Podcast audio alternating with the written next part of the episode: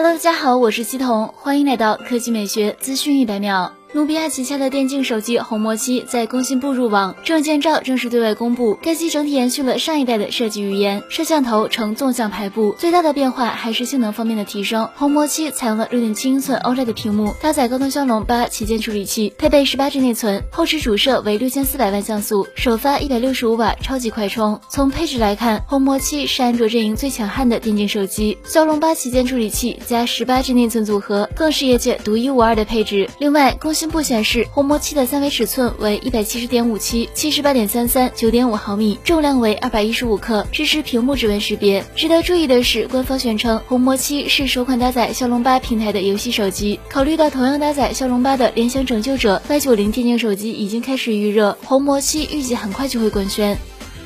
来看第二条新闻，奇瑞瑞虎八 Plus 鲲鹏一加版公布新享价，共推出两款车型，售价分别为十五点一八万和十六点五八万。作为奇瑞鲲鹏混合动力首款车型，新车搭载 1.5T 涡轮增压发动机加前双电机后单电机所组成的插电混动系统，纯电续航100千米，百公里加速时间为4.9秒，亏电油耗100千米5.0升。外观来看，前脸部分中网依然采用了满天星设计的点阵式进气格栅，外围包裹了一圈银色镀铬饰条，侧面和尾部同样保持了燃油版的设计，尾灯采用熏黑式处理，内部阵列式的 LED 光源布局使得点亮后非常具有辨识度。内饰。饰方面，双十二点三英寸全液晶仪表盘与中控屏连为一体。好了，以上就是本期科技美学资讯一百秒的全部内容，我们明天再见。